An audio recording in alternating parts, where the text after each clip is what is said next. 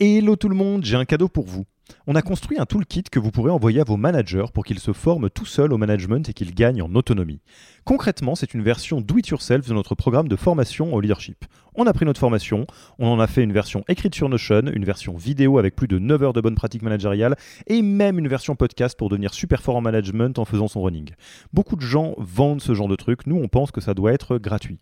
Pour avoir accès à tous ces bonus, il vous suffit d'aller sur www.yaniro.co slash bonus, B-O-N-U-S, et on ne vous demandera même pas votre email. Sur ce, je vous laisse avec l'épisode du jour.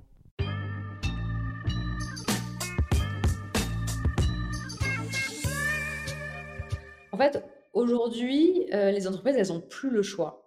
Euh, c'est pas une question d'envie ou de parti pris, c'est vraiment qu'elles n'ont plus le choix pour différentes raisons. D'abord, d'un point de vue scientifique, on a prouvé euh, qu'il y avait une hausse des températures mondiales et que euh, avec les accords de Paris, on doit, euh, on doit, on doit se maintenir en dessous des 2 degrés.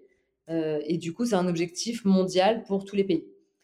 Ça a mis en place quatre types de répercussions. La première chose, c'est qu'il y a un impact réglementaire. Donc en fait, aujourd'hui, dans l'Union européenne, il y a des décisions qui ont été prises qui font que toutes les entreprises de plus de 500 salariés sont obligées d'agir et de montrer pas de blanche avec des rapports et euh, des politiques euh, pour, euh, pour aller dans ce sens. La deuxième chose, c'est que d'un point de vue de communication, il faut absolument que les entreprises, pour avoir une image positive ou pas trop négative, elles, agissent dans le sens de la transition environnementale, que ce soit pour leurs consommateurs ou pour leurs futurs employés.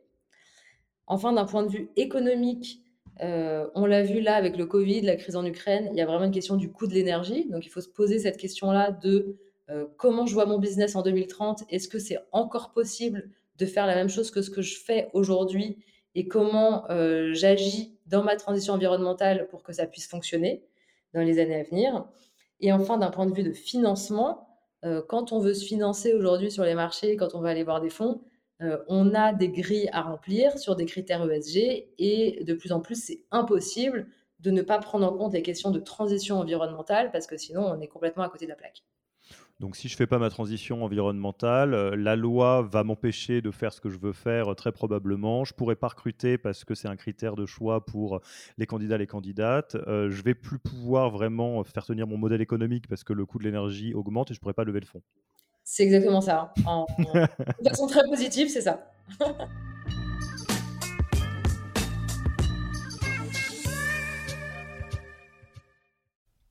Merci d'avoir écouté cet épisode.